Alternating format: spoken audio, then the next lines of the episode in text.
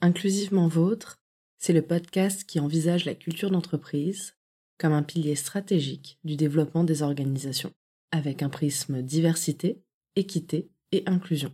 Je m'appelle Laura Driancourt et je suis l'hôte de ce podcast créé et produit par Projet Adelphité, l'agence de conseil et stratégie en diversité, équité et inclusion, qui propose une approche multidimensionnelle pour mettre ce sujet au cœur de la performance des organisations. Nous conseillons les entreprises pour construire une stratégie diversité, équité inclusion avec un maximum d'impact et sans s'épuiser, que ce soit culture d'entreprise, audit, recrutement, évaluation, promotion, grille salariale ou encore sensibilisation. Nous proposons un accompagnement de A à Z. Je vous souhaite la bienvenue dans ce nouvel épisode d'Inclusivement Vôtre. Pendant trois épisodes, nous échangeons avec Boger Kinsonzi, recruteur chez Picnic, une start-up néerlandaise qui fait vivre le supermarché sans les inconvénients. Boger n'a de cesse d'améliorer ses techniques de recrutement et nous partage ses bonnes pratiques.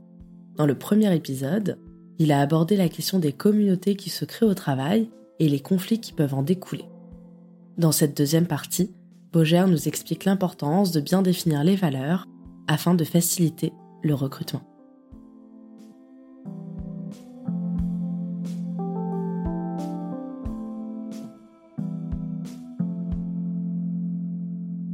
Le pire ennemi de la diversité dans le recrutement, c'est de faire ça rapidement. Parce qu'on va avoir tendance à recruter des personnes qui nous ressemblent. Parce que du coup, on fait appel à notre réseau proche. Et ça entretient l'entre-soi. Et je dis start-up parce que c'est le monde qui recrute le plus vite. Ça marche aussi pour les entreprises qui ont une croissance, euh, enfin, des entreprises plus installées qui ne sont plus à l'échelle start-up, mais qui ont une croissance forte d'un coup. Et donc, ils vont recruter très vite. S'il n'y a pas eu le travail en amont de une bonne rédaction des annonces. Ça prend du temps de bien rédiger une annonce. Oui. Parce que le mode de euh, voilà, on cherche quelqu'un qui va faire ça, l'entreprise c'est ça, euh, voilà les tickets restaurants, les, les, avantages, etc. Et juste ça, ouais, c'est has-been. C'est 90% des annonces. C'est un chiffre qui est tiré de mon chapeau, on va pas se mentir, mais on va plutôt dire c'est une grande majorité des annonces. En fait, ça, ça marche plus. Je sais pas toi, mais nous, quand on accompagne un client et qu'on retravaille les annonces, déjà, on fait un travail sur les valeurs pour ça que je mmh. pose tout le temps la question de c'est quoi les valeurs d'une entreprise? Est-ce que vous avez travaillé dessus? C'est l'implicite. Mmh. Est-ce que vous les avez explicitées Et on bosse sur les valeurs, on bosse sur ce que l'entreprise va apporter à la personne, parce que c'est du donnant-donnant. Le salaire, c'est pour compenser le temps offert à mmh. l'entreprise. Et après, les compétences et la valeur qu'on apporte à l'entreprise, donc le plus, ça doit être compensé parce que l'entreprise apporte comme compétences apprises, euh, grande euh, carrière où on grandit, on évolue, etc. C'est ma réflexion personnelle, ça n'engage que moi. Mais du coup, c'est important de mettre en avant et que l'entreprise réfléchisse au parcours de carrière qu'elle peut proposer en fait in fine. Mmh. Est-ce qu'on est flexible? Est-ce qu'on permet aux personnes de passer d'un département à l'autre? Donc, est-ce qu'on permet une reconversion dans l'entreprise? Ça, typiquement, c'est bien de le mettre en avant si c'est habituel dans la structure. C'est pas le cas de toutes les entreprises. Je pense par exemple à la structure typique des cabinets d'avocats où c'est pas nécessairement mmh. évident puisqu'il y a qu'un seul métier en vrai. Mais c'est voilà, des réflexions euh, dans tous les autres types, dans la plupart des autres types d'entreprises, de est-ce qu'on peut passer d'un poste euh, plutôt administratif et dedans euh, j'implique tout ce qui est finance, RH, etc. à un poste plus opérationnel, donc le cœur de métier de l'entreprise. Et est-ce qu'on peut faire le switch dans l'autre sens aussi? Généralement, ce switch-là, il est plus accepté. Mais de passer de la partie dite admin à la partie dite opérationnelle, ça peut être un challenge un peu plus. Euh, parce que ça implique de se reformer, etc., et d'acquérir des compétences qui sont techniques et parfois complexes. Euh, je pense par exemple aux entreprises d'ingénieurs. De passer sur le terrain, c'est quelque chose. Enfin, sur l'aspect opérationnel. Et donc, voilà, retravailler les annonces. Donc, ça va être, euh, comme je disais, les valeurs, ce que l'entreprise apporte, bien entendu, la fourchette de salaire. Et à un moment, en 2023, il serait temps voilà, de mettre les, les fourchettes de salaire. Le processus de recrutement, à quelle sauce on va être mangé? Voilà, c'est sympa de savoir comment ça va se construire. Est-ce que je suis partie pour faire un processus qui va durer un mois et demi, deux mois, ou est-ce qu'en fait, en deux semaines, ça va être plié? Est-ce que c'est aussi proportionnel à l'importance du poste que j'ai? Très important, ça. Parce que chez L'Oréal, par exemple, quand tu es dans des postes qui commencent à être assez importants, tu rencontres dix personnes. Tu fais dix entretiens. Ah oui, c'est pas mal. C'est énorme. C'est un choix de leur part.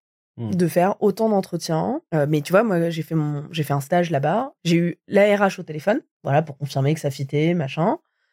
Et ensuite, j'ai vu mes deux boss, les personnes qui allaient même être mes maîtres de stage. J'ai fait un entretien avec eux, c'était plié.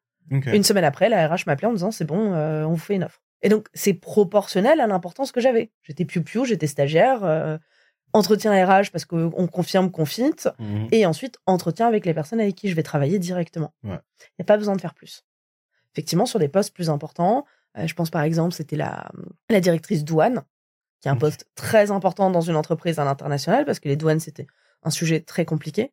Pour le contexte précis, j'étais fiscaliste, D'accord. d'où le fait qu'il y avait une responsable douane, parce que quand tu es dans une entreprise qui fait passer autant de marchandises dans autant de Ah pays, les douanes, c'est un véritable sujet, donc tu as besoin d'une personne dédiée à ça. Bah elle, elle a fait 10 entretiens. Et ça se comprend, parce que les enjeux derrière Ouais. sont tels qu'on a besoin de s'assurer que techniquement c'est solide, mais qu'aussi humainement elle va bien s'entendre avec différentes typologies de métiers avec lesquels elle va Mhm. travailler. Mais ça, c'est important de l'expliciter. Bon, après, là, pour le coup, je crois qu'elle a été euh, contactée directement, donc il n'y a pas une fiche de poste, enfin une annonce de la même façon. Mais dans tous les cas, s'il y a annonce, il faut travailler sur ça. Et en plus, bah, ça permet de tout structurer ensuite. De se dire, bah, en fait, c'est bon, c'est déjà écrit le processus de recrutement, on se prend pas la tête. Oui. Et donc, déjà, ça, c'est la base. Après, il y a toute la question du vocabulaire employé pour pas faire fuir les femmes et les personnes minorisées, etc. Et après, bah, il y a le- tout le travail sur les canaux de diffusion. Parce que Welcome to the Jungle et LinkedIn, c'est cool, mais ça attire quand même beaucoup les mêmes typologies de population. Et donc, c'est important de faire ce travail sur les canaux de diffusion. C'est important de travailler sur les scorecards pour la sélection euh, des candidatures. Et donc, c'est tout ce travail en amont et de prendre le temps, comme on disait, qui, je pense, est essentiel. Et ça revient aussi à la question d'humilité. L'humilité, c'est de reconnaître qu'il faut prendre le temps de bien faire les choses et de reconnaître ce qu'on sait faire, ce qu'on ne sait pas faire. Ah, c'est euh, très pertinent ce que je dis, surtout sur la partie de qu'est-ce qu'une entreprise et doit apporter à quelqu'un qui la rejoint, parce que c'est une question que je pose. Évidemment, je demande qu'est-ce que le profil en face de moi a à apporter. C'est Mhm. toujours euh, bah, intéressant de savoir ce que la personne considère comme ses points forts et est-ce que ça coïncide avec nous, ce qui euh, est-ce qu'on recherche euh, à T sur le poste, mais c'est aussi très intéressant de savoir bah simplement ce que ça fit aussi. Quelqu'un qui, qui me dirait, ben moi, ce que j'attends, c'est euh, euh, quelque chose de stable, euh, d'établi, de vraiment carré. Ben quand on est dans une entreprise qui grandit, ben ah, C'est a- un peu chaotique Ouais, parfois. C'est ouais, il y a des moments où il y a des process qui sont à construire et encore euh, là on est dans dans dans un contexte qui est où on a tout un historique d'actions qu'on a pu prendre mais il y a tout de même des choses qu'on se doit de Mm. euh, construire euh, de construire nous-mêmes et donc ce serait que là je rebondis sur mais quand tu parles de stabilité c'est quoi? Quand tu parles de de ça de qu'est-ce que tu qu'est-ce que tu veux dire? C'est aussi très intéressant pour la suite du process de dire ben ok cette personne attend ça c'est le genre de choses sur lesquelles on pourrait appuyer par rapport à d'autres profils. Parce que certains profils vont dire ouais moi je recherche, euh, euh, moi je sais que ce que j'avais dit c'était je voulais de l'intensité. Je voulais aussi euh, savoir, je pense que ceci est très propre au, euh, au monde des startups, euh, un petit peu bah, tout ce qui est euh, situation santé économique de de la société. C'est vraiment des des des, des choses sur lesquelles j'ai pas forcément insisté, mais euh, j'ai fait comprendre que c'était des éléments que je voulais on me les a donnés. On m'a Mm. tout donné et même plus. Et euh, j'ai trouvé que la démarche était gentille. Oui, évidemment, mais euh, ça démontre l'effort Mm. qu'on est prêt à mettre parce que c'est pas simple de, et c'est peut-être euh, potentiellement chronophage d'aller chercher des données sur, ah bah ouais, euh, le résultat sur les dernières années. Ah bah oui, niveau intensité, tu vas voir, ben, ça, lorsque parfois ça peut être potentiellement flou. Et euh, j'ai eu réponse à toutes mes questions et euh, c'est la même énergie que j'essaie de retransmettre lorsque je suis en entretien, c'est d'avoir le plus d'éléments possible, c'est de pouvoir couvrir le plus de choses possible. Je serai jamais au 100%, il y aura toujours des questions où je pourrais botter en touche, mais euh, c'est comme tu dis, parfois je n'ai pas la réponse exacte, mais je propose quelque chose qui est proche de ça, Mm. parce que parfois ça peut être mieux, parce que ça va souvent être moins, mais euh, c'est toujours pouvoir proposer une information autour de ce que la personne a demandé quand je n'ai pas les éléments. Mais euh, tout ça, c'est un travail ben, de transparence, évidemment, euh, parce que s'il n'y a pas d'infos qui sortent, ben moi je suis pas en mesure de pouvoir les partager. Euh, et il y a tout un travail aussi d'effort, tout simplement, Mm. se dire ben non, on a des candidats qui sont au process et c'est quelque chose de sérieux parce que euh, bah, c'est tout simplement leur euh, gagne-pain. C'est la première expression qui m'est venue en tête, mais c'est oui, c'est un élément qui va grandement définir leur euh, euh, leur vie, leur niveau de vie et euh, ceux de leurs proches. Donc Mm. c'est pour euh, nous c'est pas grand chose je dis nous et je pense euh, nous recruteurs, mais toute l'équipe de recrutement, c'est pas grand chose, mais c'est un effort qui est à faire et Mmh. euh, de pouvoir, ben, surtout pour la diversité, la grande diversité de profils qu'on a maintenant, euh, c'est de pouvoir ben, être en mesure de procurer toutes les informations nécessaires aussi. Mmh. Euh, ne pas euh, faire perdre du temps à des profils euh, pour qui on se dit ah ben je sais pas si euh, bureaux sont adaptés mais je fais avancer la personne sur le process parce qu'elle est vraiment bien oui mais euh, si la personne a besoin d'adapter le lieu de travail si le lieu de travail ne l'est pas ça va pas magiquement apparaître il y a Mm. des efforts qui doivent être faits donc euh, tout ça je le retrouve dans dans mon quotidien du poste à, à du poste que j'occupe mais euh, c'est aussi quelque chose qui est partagé avec euh, et que évidemment je suis responsable de mes process, c'est quelque chose auquel je fais aussi beaucoup attention lorsque je rentre dans une entreprise. Et je pense que il y a aussi cette notion de, de choix qu'on a, c'est se Mm. dire, bah oui, est-ce que j'ai ressenti moi? Est-ce que j'ai ressenti moi en tant que candidat, candidate? Est-ce que j'ai ressenti que j'allais être dans une entreprise qui allait pouvoir me proposer toutes ces informations-là, qui allait, qui allait pouvoir me, me permettre de faire ces changements-là en tant que recruteur? Et est-ce que moi, en tant que recruteur, je vais être en mesure de pouvoir recruter une large diversité de profils? J'adore le fait que tu te demandes, lorsque tu parlais des valeurs pour la personne, enfin, Mm. qu'est-ce qu'elle cherchait, ce que ça implique pour elle. Bah, je crois que c'est un, dans les, un des épisodes que j'ai enregistré euh, là récemment pour Mhm. le podcast en 2024. Épisode qui sera peut-être déjà sorti lorsqu'on aura cette conversation. c'est une valeur, c'est pas toujours la même chose pour tout le monde. Ça se traduit pas toujours de la même façon pour tout le monde. Je vais prendre la notion de bienveillance, qui est très galvaudée à l'heure actuelle. Mais la notion de bienveillance, ça va pas être la même chose pour tout le monde. La notion de bienveillance, pour certaines personnes, ça va être le fait de jamais se sentir mal à l'aise. Alors qu'on a parlé de conflit, que le conflit, c'était pas nécessairement négatif, que c'était même important pour pouvoir grandir ensemble. Mais du coup, ça implique une un sentiment de mal à l'aise. Le conflit, c'est Oui. pas confortable. Et donc, si on est dans cette logique de la bienveillance, je veux jamais me sentir mal à l'aise parce que sinon, ça va, me, entre guillemets, me trigger, bah en fait, ça veut dire que du coup, la communication va être plus compliquée. Ça va rendre la navigation du conflit plus compliquée et de se demander est-ce que on peut rentrer dans ce conflit? Pour d'autres personnes, la bienveillance, ça va être oui, il faut me dire quand j'ai merdé. Parce que, en fait, c'est très précieux pour moi comme retour. Et donc, ça me permet de grandir. Du coup, c'est de dire, bah, le conflit est important. Tu vois, là, je prends deux, deux positions vraiment opposées. Mais en fait, c'est important qu'on soit au clair sur les notions, ce que la notion de bienveillance recoupe. Et de, si on l'a pas clarifié, ou plutôt, si on a un désaccord sur, enfin, si on n'a pas la même vision, donc oui, un désaccord Mm. sur ce que ça représente, comment on fait pour le concilier? Et parfois, c'est pas conciliable. Et parfois, en fait, juste, on, on peut trouver un terrain d'entente ensemble. Il y avait une, personne dans mon entourage proche où euh, je savais qu'on avait besoin de communiquer sur un sujet. La personne, elle a traîné des pieds parce que pour elle, c'était bah, très stressant et elle pensait que ça allait être très désagréable. Et elle m'a dit après coup, elle fait, au début, j'avais pas du tout envie de le faire, mais à la fin, j'étais contente qu'on l'ait fait. Ça m'a fait du bien. Tout simplement parce que la personne, elle a été entendue. Et donc moi, j'ai un peu forcé la main. Il y a des gens qui vont dire c'est pas bienveillant, t'as forcé la main. Mais en fait, je savais que c'est ce qui allait euh, protéger la relation à terme. Parce que en fait, c'était en train de se dégrader. Et parfois, ouais, il faut forcer un peu la main. Alors, toujours dans le respect. Si la personne, elle veut pas du tout et qu'elle est en mode no way, bah après, c'est à elle de refaire le chemin. Nous, on garde la porte ouverte. Et la personne, elle revient quand elle est prête à revenir. Si elle revient un jour. Et si elle revient jamais, bah, la relation, elle va, elle va finir de, de s'abîmer et elle va disparaître. On peut pas euh, protéger toutes les relations. Il y a des fois, ça, ça fait son cours et. Mais voilà, la notion de bienveillance, qu'est-ce que c'est? Je, je prends cet exemple parce que voilà, comme je disais, c'est très galvaudé comme notion. Et en fait, sur tout ce qui est valeur et en fait définition en général, quand on va faire un débat, et c'est aussi la notion de conflit, un débat, hein, c'est important de c'est quoi les définitions qu'on met derrière les termes? Parce que parfois on est en désaccord, on se chamaille, juste parce qu'en fait, on n'a pas la même définition au départ. Oui. Et une fois qu'on remet à base de non mais en fait, moi je veux dire ça par ça, et la personne dit mais moi je voulais dire ça par ça. Ah oui, d'accord, mais du coup, si tu veux dire ça par ça, je comprends ce que tu veux dire là, et dans ce cas-là, je suis d'accord. Mm. Et là, d'un coup, ah, mais en fait, le désaccord, il a disparu. Et en fait, il aurait pu ne jamais avoir lieu si on avait pris le temps de définir. Et du coup, j'adore ton approche de demander aux gens ce que cette valeur représente pour eux, eux ou elles. Donc, je pense que je vais le rajouter dans le processus d'entretien que je recommande à mes clients. Parce que j'adore ça. Notamment parce que, bah, comme je te disais, nous, dans les annonces, on recommande qu'il y ait les valeurs de l'entreprise. Et d'ailleurs, on a un client, ils m'ont, fait trop rire quand ils m'ont dit ça. Qu'on a rajouté les valeurs dans les annonces et les annonces sont sorties, mais euh, deux semaines après. Donc vraiment, on a été sur un processus très rapide. Et ils m'ont dit, dans les lettres de motivation, ils font, c'est la première fois qu'on nous parle de nos valeurs. Ouais, mais vous en parliez pas vous Mhm. avant? Donc, vous pouvez pas vous attendre à ce qu'on vous en parle si vous vous en parlez Ouais. pas.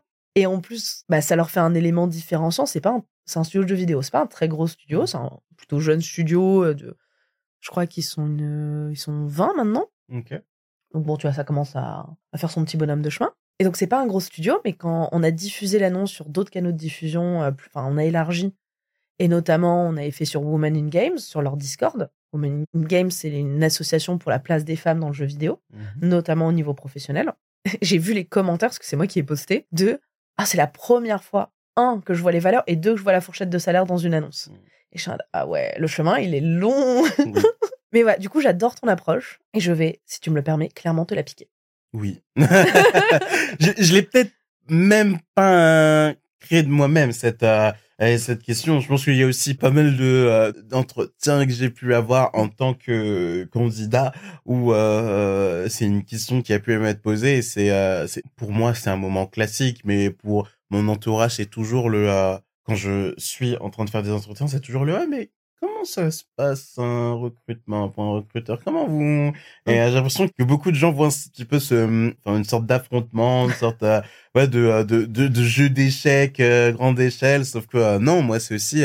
enfin, j'ai eu beaucoup de questions qui m'ont inspiré, même de processus que je n'ai pas poursuivi, mais il y a beaucoup de... Euh, ouais, c'est toujours l'occasion de voir, ah, ok, j'aime beaucoup cette question, j'aime beaucoup comment elle m'a été posée. Euh, le procès, je le trouve euh, hyper pertinent. Donc, euh, euh, c'est vrai que je m'inspire beaucoup de, évidemment, des autres personnes qui font le même travail que moi. Et pour te dire, la- la- l'inspiration la, plus euh, lointaine, et euh, je suis vraiment dans le thème divers, euh, l'inspiration la plus lointaine que j'ai, c'est une émission sur Internet. Alors, on a, on a une version euh, française euh, qui, est, très sympa, mais c'est la version américaine bah, qui de facto existe avant, qui s'appelle Hot Ones, où il y a l'intervieweur qui pose des questions très recherchées et très pertinentes. Et j'adore comment il a pris ce moment, parce que je me compare à un intervieweur qui interviewe euh, des grandes stars, pas vraiment, mais euh, mais sur le format, c'est euh, enfin une euh, quelqu'un qui va venir faire une interview pour son film, pour son spectacle, quelqu'un qui va venir faire un entretien Mhm.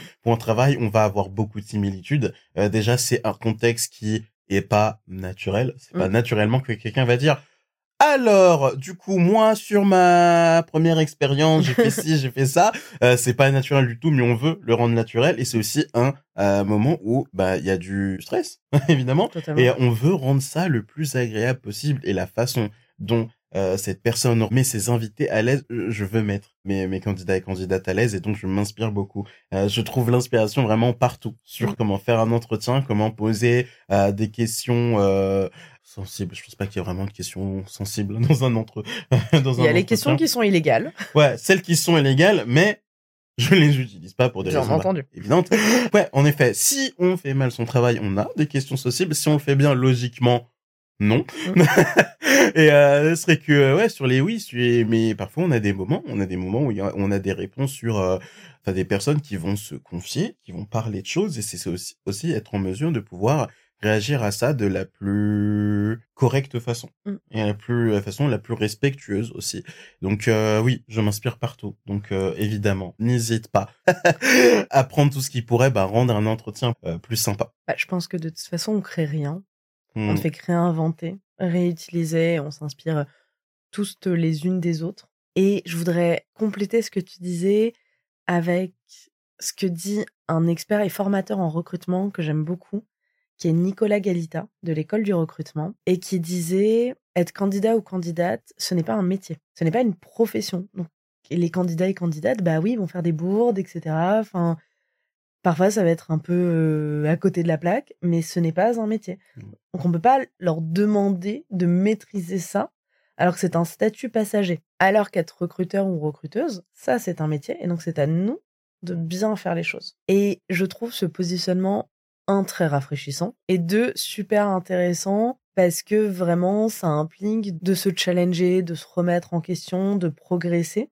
Parce que être candidat ou candidate effectivement c'est un statut passager et on va évidemment on peut progresser mais c'est-à-dire progresser ça va être augmenter ses chances d'être reçu en entretien et Mhm. d'obtenir un job. Mais c'est passager. Voilà. C'est une fois que c'est fait, bah, normalement, après, c'est bon, on a notre CDI. euh, ouais, Si on s'amuse pas à faire des entretiens, euh, voilà, pour euh, se maintenir à niveau. euh. Exactement. Et du coup, cette démarche en tant que recruteur ou recruteuse de faire en sorte de mettre à l'aise la personne, Mm. je la trouve essentielle, justement parce que, comme tu disais, c'est stressant comme moment, en fait. On a parlé pas mal recrutement. C'est trop bien parce que, à partir de la définition que tu nous as donnée des valeurs de ton entreprise, on a répondu à toutes les questions que j'avais dessus, mais très naturellement, sans que j'aille les poser. Donc, je te propose qu'on parle un peu de pratique managériale. mhm. Et moi, j'aimerais bien savoir quelles sont les pratiques managériales que tu aimerais voir disparaître? Oui, je pense que c'était la question la plus facile dans le sens où tellement de choses euh, sont arrivées en tête. La première, le micromanagement, qui a toujours été là, mais euh, qui a euh, clairement pris euh, du muscle en 2020. Pour les événements que nous connaissons, ce n'est plus possible. On se met des points pour parler de l'avancement d'un projet. Il n'y a pas de souci. Euh, on se fait un meeting quotidien pour euh, voilà de 10-15 minutes pour parler des priorités de la, jo- des priorités de la journée. Il y a aucun problème. Mais par contre que euh, je mette euh, toute la terre en copie parce qu'ils ont besoin de savoir comment la moindre interaction se passe, c'est non. Que euh, on sache exactement que ce trou de 15 minutes euh, entre mes deux Angoisse. entretiens, qu'est-ce que je fais pendant, ben je sais pas, tu sais, je, je suis un être humain, j'ai besoin de boire, j'ai besoin de... De souffler juste aussi, de déconnecter mon, ce- mon cerveau 5 Ouais, minutes. Ouais, ouais, ouais, c'est euh, du coup le micromanagement, euh, c'est euh, non plus possible. Tu Euh. le définirais en mode, c'est par rapport à ce que tu donnais comme exemple, pour toi, le micromanagement, c'est le fait de vouloir un compte rendu de tous les faits et gestes? Ouais, ouais, vraiment. D'être sur chaque euh, action, de vo- savoir le pourquoi du comment.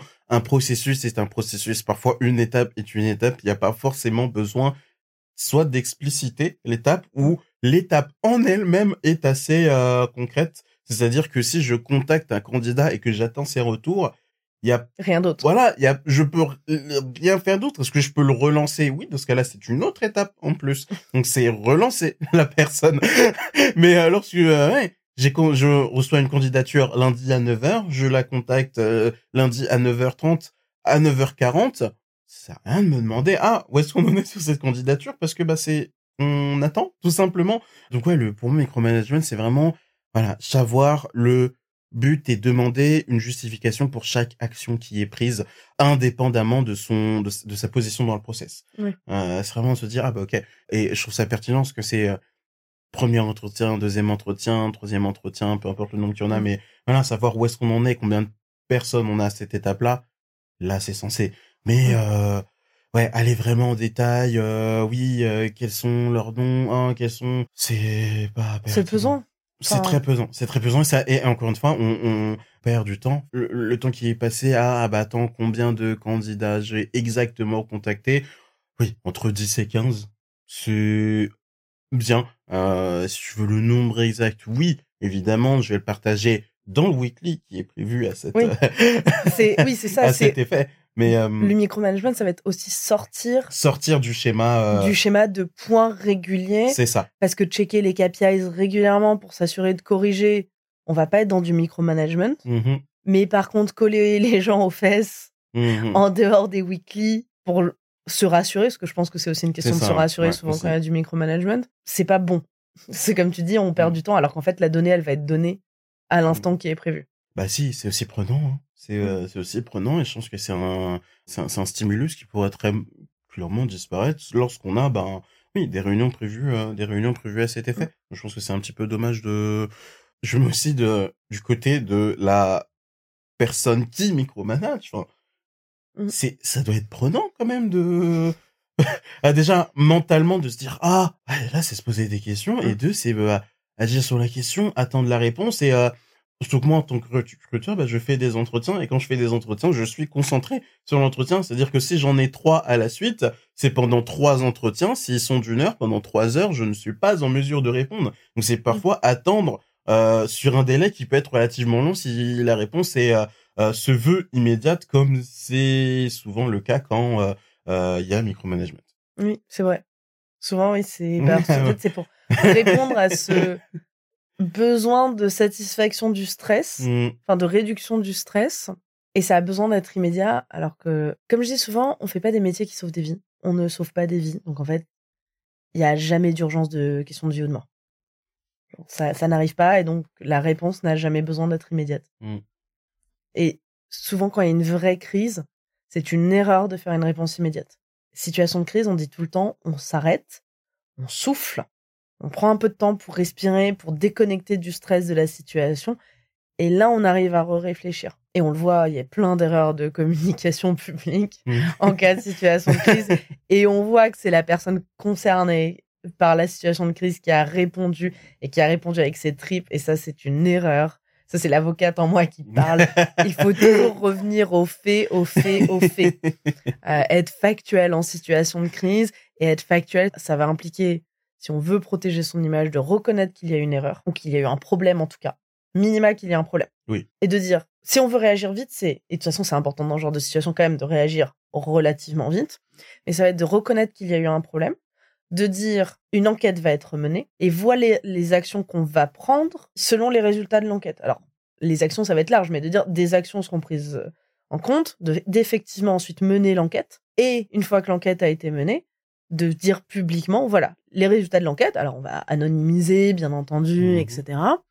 Et, su- et de dire, voilà, donc les dysfonctionnements qui ont été identifiés, voilà ce qu'on va faire pour y remédier. Déjà, on suit ça, on a une bonne base bah, pour protéger son image, pour faire preuve de transparence. Et aussi, après, sur le court, moyen terme, long terme, c'est de dire publiquement, voilà, il y a un an, il y a eu ça qui s'était passé, voilà les actions qu'on a mises en place, voilà leurs résultats. De conclure en disant, évidemment, nous, cherchons toujours à progresser, nous cherchons à nous améliorer, euh, et nous espérons que ce genre de choses ne se reproduira pas grâce aux actions que nous avons mises en place. Mhm. Voilà. Et nous- on remercie en fait de nous avoir attiré l'attention sur ce sujet. Et déjà, quand tu as ces éléments-là, en fait, tu désamorces beaucoup de la situation parce que de reconnaître qu'il y a eu un problème, les personnes concernées se sentent entendues Ouais. et validées dans leur vécu. Ça change tout. Donc, je te laisse continuer sur les pratiques managériales que tu aimerais voir disparaître.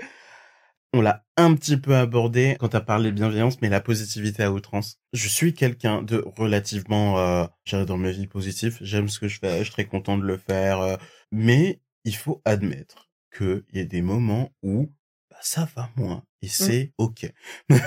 et, et je comprends l'idée de se dire oui, non mais non, il y a toujours. Et, et ben il y a des moments où non, il y a des moments où quand on a raté son train, que le train est parti, qu'il est loin, qu'il n'est qu'un point dans la distance, eh ben on ne l'a pas et donc on va être en retard pour ce déplacement, on Mm. va euh, devoir réaménager son programme et euh, la positivité à outrance. Je trouve pas ça pertinent Mm. déjà Euh, et je trouve que euh, oui c'est tout simplement mettre de côté et de pas apprécier les euh, euh, les hauts et les bas et je pense que c'est constitutif d'une expérience. Euh, encore une fois, je vais parler de mon poste, mais parfois on a des candidats qui quittent le process parce que ils se retrouvent pas dedans, parce que Mm. ils ont accepté une offre ailleurs, parce que on parfois on n'a pas été assez rapide, parce que euh, voilà x y raison. Mm. Et on va pas faire comme si c'était un événement positif. je peux comprendre, on peut se dire oui, ok,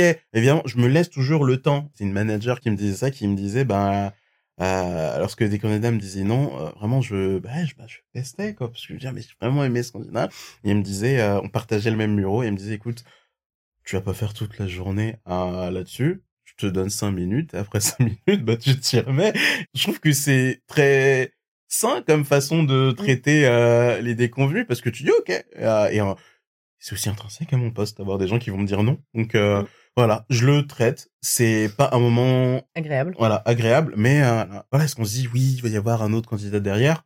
Bah oui, parce que c'est mon travail d'avoir un autre candidat derrière. Totalement. Mais euh, voilà, la fausse positivité, enfin je le mets dans, dans, dans le cadre de mon euh, de, de mon métier à moi, mais dans, dans, dans plein d'éléments, lorsque euh, euh, va y avoir par exemple des restructurations, euh, des départs, on va essayer de tourner ça sur de façon euh, euh, Mm. positive. Et non, parfois c'est tout à fait normal, c'est tout à fait admis de se dire que non, ce qu'il y a là, c'est c'est pas cool, c'est pas top, c'est pas euh, voilà, c'est pas tout simplement plaisant et on va prendre ce qu'on a, on va garder, apprendre de ce sentiment et on va le euh, voilà, porter ce, ces, euh, ces éléments-là vers quelque chose de nouveau, la Mm. suite, tout simplement, qu'elle soit bonne ou non. Mais euh, voilà, je j'aime beaucoup l'adage tout est poison parce que c'est bah, c'est la dose, c'est vraiment la Mm. la dose. Et trop de positivité parfois, bah, c'est pas voilà, C'est pas sain. c'est pas sain et euh, ça peut faire penser aux équipes que vraiment il y a rien qui n'est euh, important ou pesant ou trop grave. Bah si, parfois il y a des choses euh, qui vont pas. Et encore une fois,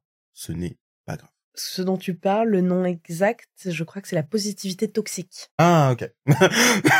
Voilà. Ben voilà, on en apprend tous les jours. Super. Candidater n'est pas un travail. C'est une situation temporaire dans une carrière. De ce fait, il est absurde d'attendre des candidats et candidates de maîtriser tous les codes.